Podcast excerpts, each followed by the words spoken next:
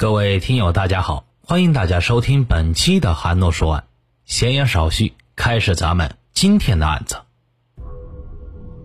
一九八六年十月二十日下午一点五十分，西安市小寨东路某家属院，廖伟丽像往常一样中午回家，可掏出钥匙开家门时，却发现锁芯是坏的。推了推门，门后似乎有重物顶着，顺着门缝往里看。发现一只翻倒的沙发在顶着，他从门缝里勉强的挤进了屋，猛地一抬头，只见一个身着警服的男人面对面的站在自己的面前，他不由得吓了一跳。几乎就在同时，一只戴着白手套的手从他的身后伸了过来，一把掐住了他的脖子。他感到腰部一阵麻木，也就是几分钟之内，廖伟丽身中二十七刀，倒在了地上。就在这个时候，前来串门的孕妇魏文华一进门就发现地上的惨状，但还没来得及喊出声，头部就中了一枪，瘫软在地。几分钟之后，犯罪分子便仓皇逃离了现场。接到报警后，西安市公安局刑侦处的干警们以最快的速度赶到，开始对现场勘查。廖伟丽家没有安防盗门。木门上留着十分明显的撬痕，而在靠近门口的地面上，用白色粉笔画的当时死者和伤者躺卧的位置。大滩的血迹还没完全凝固，白墙和门板上也残留着大片喷溅的血印。持枪杀人者手段十分残忍，甚至连孕妇都不肯放过。这是建国以来在西安市发生最严重的刑事案件。那么？究竟是什么人如此心狠手辣地将他们杀害呢？案发之后，西安市公安局主管刑侦工作的副局长刘平、刑侦处处长马基志，立刻成立了专案小组，召开会议。他们在第一时间对案件初步侦查情况进行了总结建议。查明伤者廖伟丽，三十一岁，无正当职业，但经济条件很好，其来源不明。他的伤口全部都是锐器伤，大多集中在身体右侧的腰部和臀部，一共有二十七处之多。但是幸运的是，只有一刀穿透了腹腔，经过抢救已经脱离了危险。从廖伟丽初步提供的情况得知，死者叫魏文华，是廖伟丽的朋友，怀有八个月的身孕，死亡原因是头部中弹。从他头部太阳穴取出一颗弹头，经技术鉴定。与现场找到的一枚弹壳相符，这是一枚小口径步枪子弹，弹头上没有膛线。可以肯定的是，这是一支自制短枪。线索只有这些吗？不是，在随后的勘查中，现场又发现了一些有价值的线索。罪犯作案的时候，现场留下的痕迹很少，说明他们有一定的反侦查经验。现场破坏严重，只提取两个比较完整的脚印。一只是胶底鞋，另外一只是皮鞋。当侦查员小心地挪开沙发，发现一根撬杠，这是一个用螺纹钢打制的鸭嘴型撬杠。现场还发现了一张十二月十五号的陕西报纸，上面写着这样几个钢笔字：“柜子腿、角铁、炉门。”初步鉴定是犯罪分子带来用包装撬杠用的。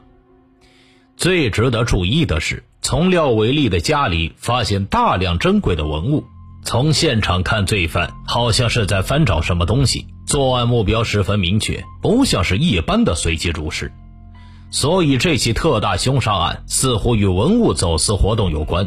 但是奇怪的是，文物并没有丢失，甚至连翻动过的痕迹都没有。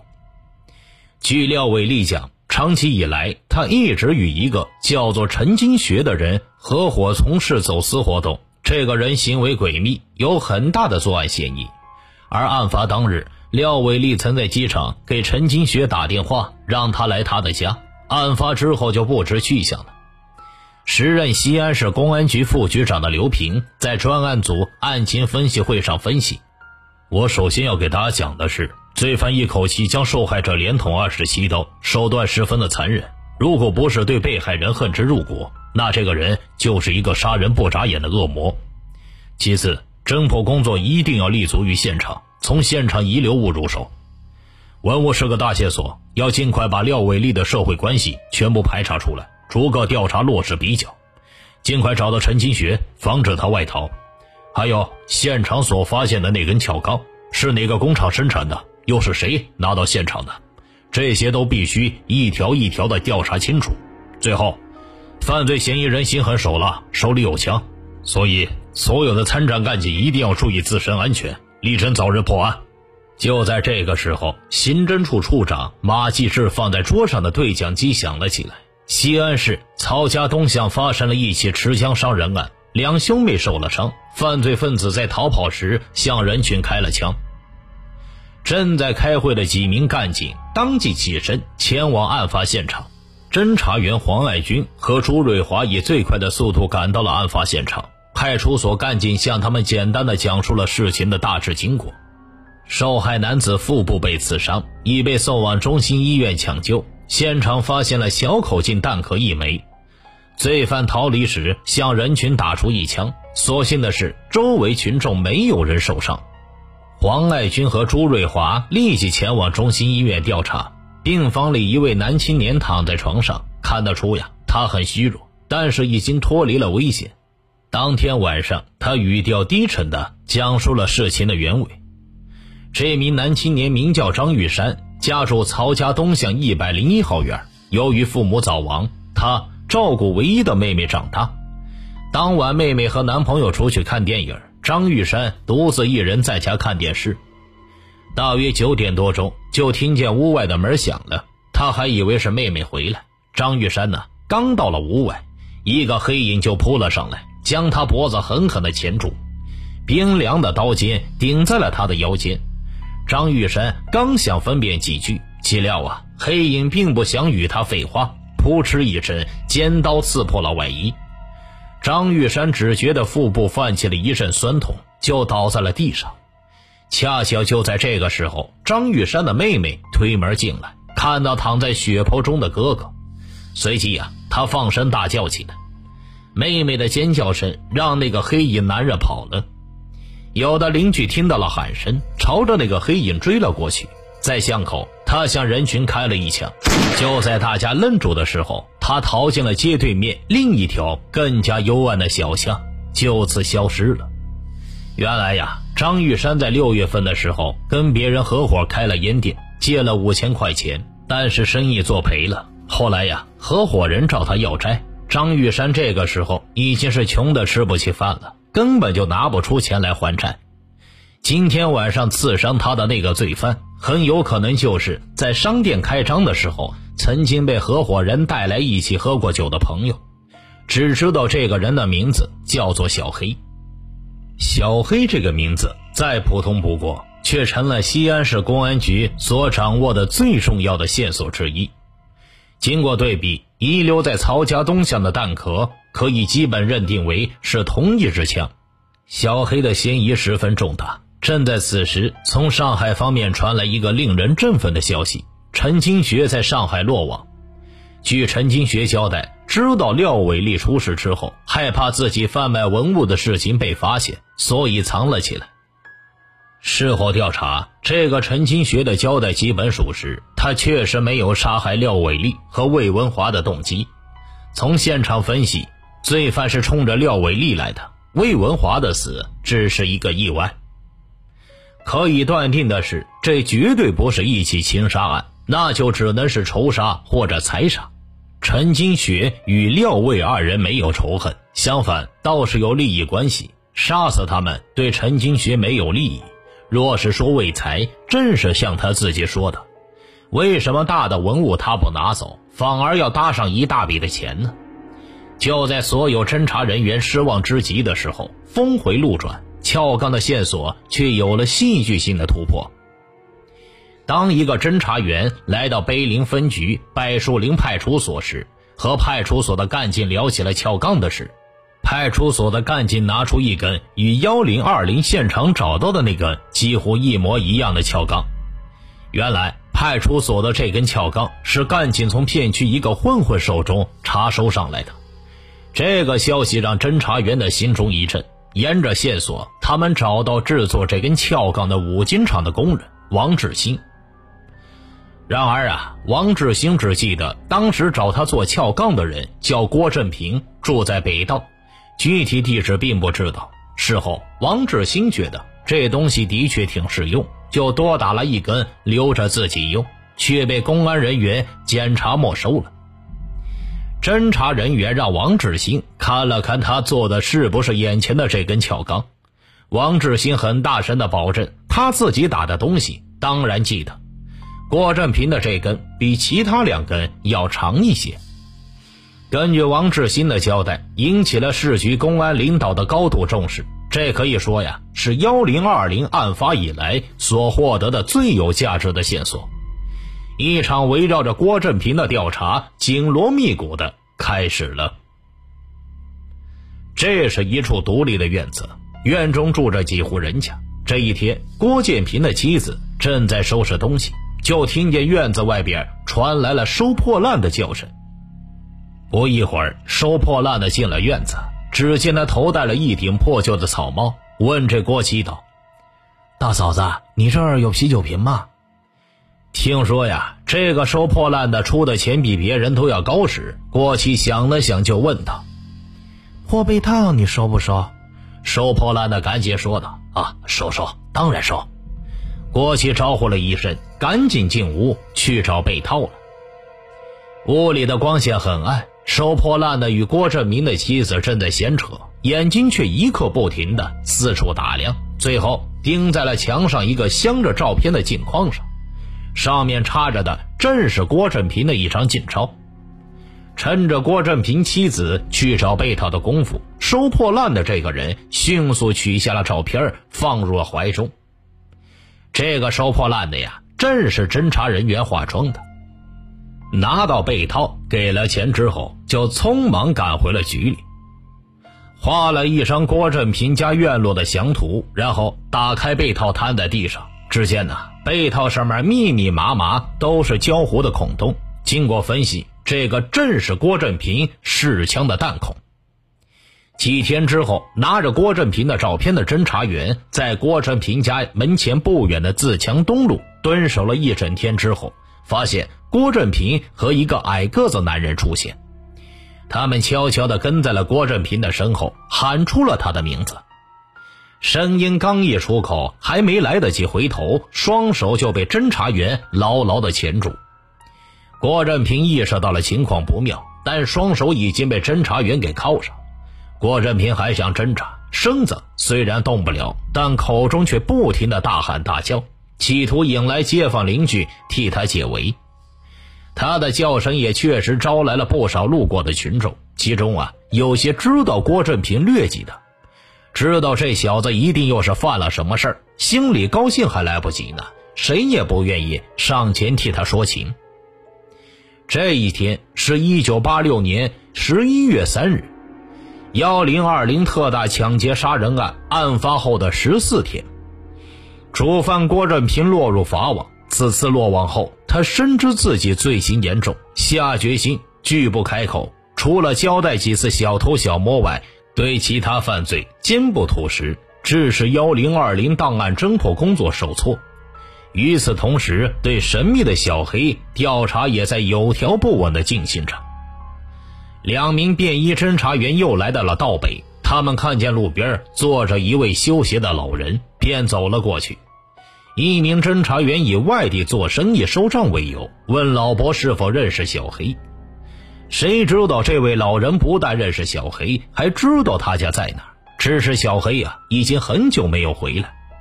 侦查员从老人口中得知，他们一直所说的这个小黑，正是大名鼎鼎的魏振海。对于魏振海这三个字啊，很多侦查员都觉得这个名字十分熟悉，好像在什么地方听过或者见过。其实啊，在去年河南许昌公安局所发的通缉令上，就已经出现了魏振海的名字。让我们来一起了解一下当时通缉令的内容。魏振海，另外一名叫张金玉，还有一人姓名不详。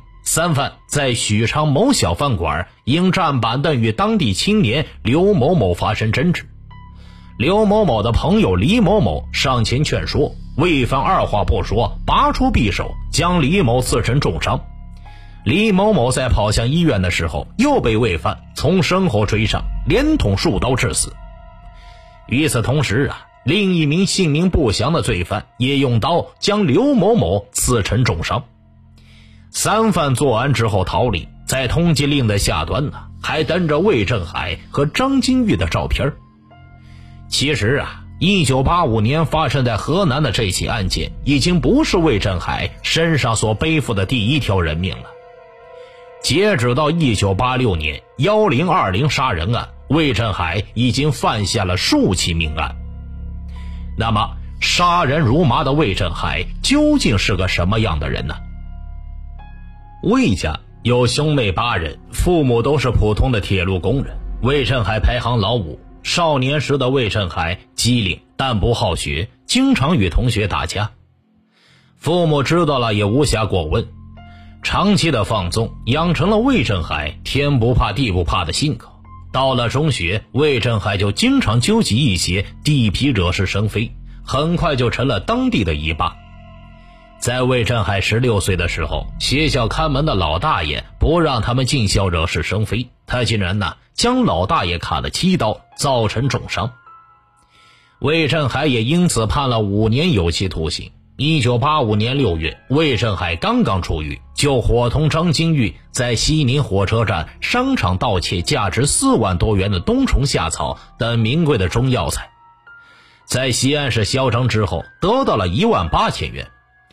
为了躲避风头，逃到河南许昌，在小饭馆为了争一条板凳，杀死一人，重伤一人。在峨眉山呢，因为琐事将同伙张金玉推下山崖。魏振海这个人不仅是心狠手辣，而且阴险狡诈，工于心计。他居无定所，行无定踪，社会关系对他的个人信息也是了解极少。所以，警方想要找到他并不容易。然而，就在公安干警加紧对外号“小黑”的魏振海进行追踪调查时，一个更大的惨案再一次震惊了西安市民的心。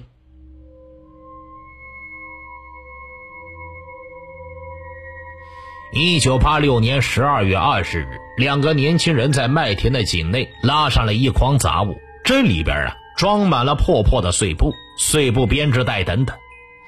而在筐沿上，豁然横着一条肿胀发白的人腿，脚趾上的红色指甲油已经有些褪色。西安市的公安局刑侦处的干警们火速赶到了现场，这里已经围了不少的村民，他们远远地站着，没有人大声说话，他们全部都安静地看着干警们工作。破旧的草席上，那是摆满了碎尸啊。大大小小一共一百三十五块之多，比较完整的是六条腿和几只手，但是均已经被井水泡得肿胀发白，有些还已经开始腐烂了。草席的旁边还有一堆破烂的衣服和鞋子。随着工作的不断深入，一个个技术数据出来了。刘平副局长和马继志再一次到了技术科，听取法医的全面汇报。经鉴定。现在已经证实，死者一共是三位，一男二女，男约二十六岁左右，身高一米七二；女约二十五岁左右，身高一米六六；另一女约二十二岁左右，身高一米五九。从尸体残余部分看，三人均未参加过重体力劳动，尤其是两位女性，脚指甲还染着红色的指甲油，可以肯定是城市青年。死亡时间大约是在两个月以前。当刘平听完法医的汇报后，他对马继志悄声耳语了一句。马继志随即从幺零二零特大抢劫杀人案的卷宗里找出了廖伟丽验伤报告，递给了刘平。让我们来看看这两份法医报告。先来看看幺零二零的碎尸案。由于时间过久，又经过水泡。大部分尸体已经腐烂，所幸呢，有一部分落在井下的二级台阶上，加上天气寒冷，保存的比较完整。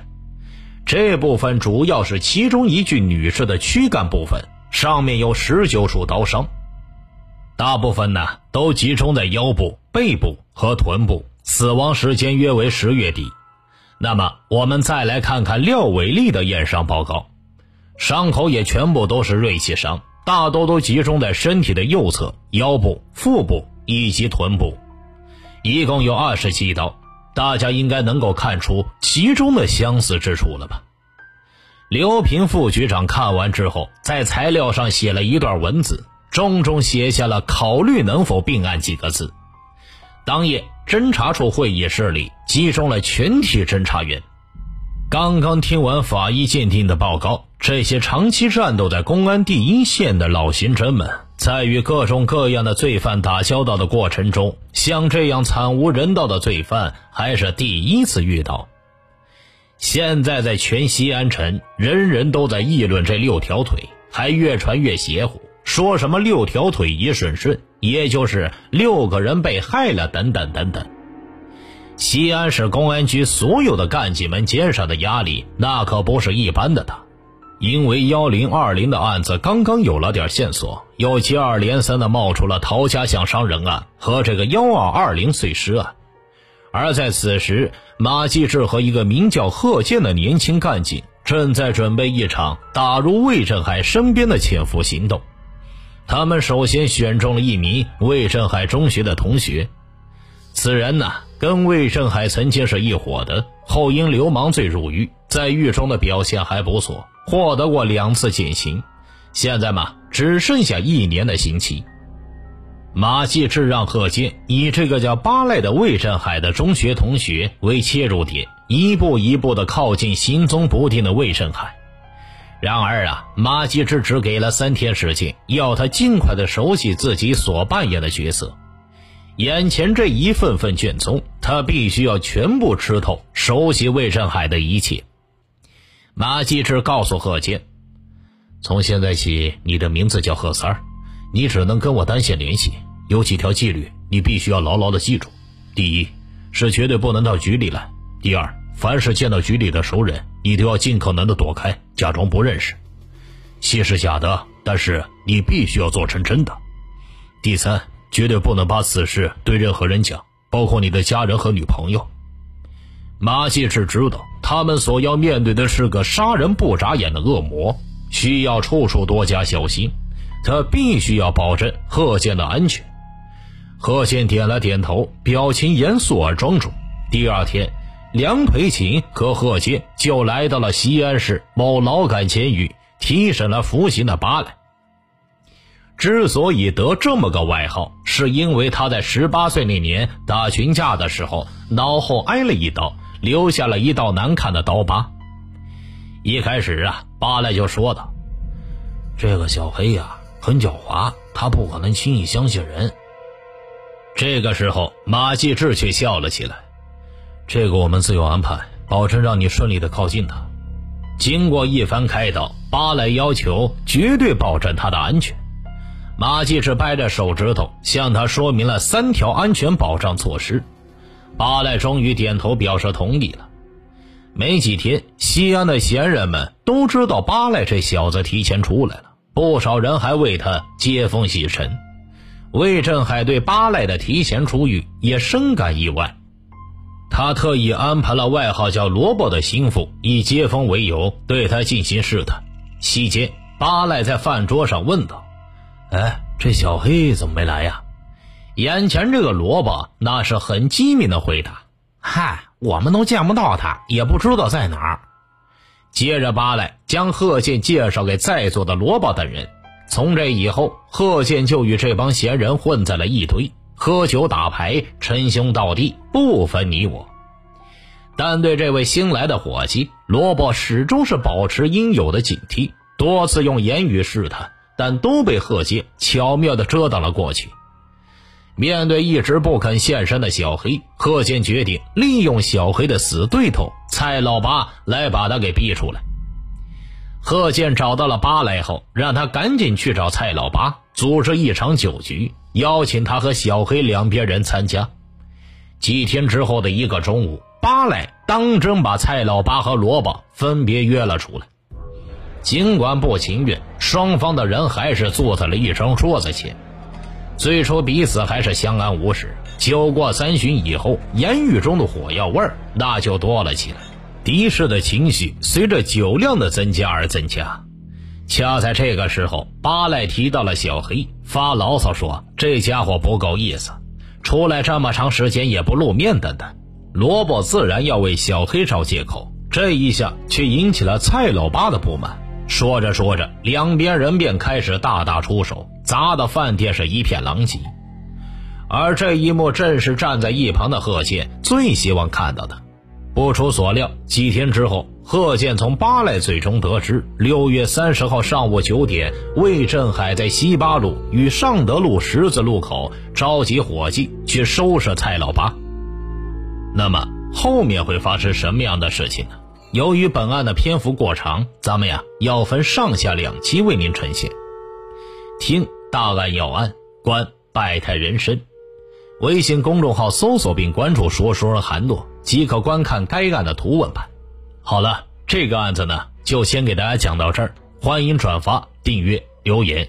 我是主播韩诺，咱们下期再见。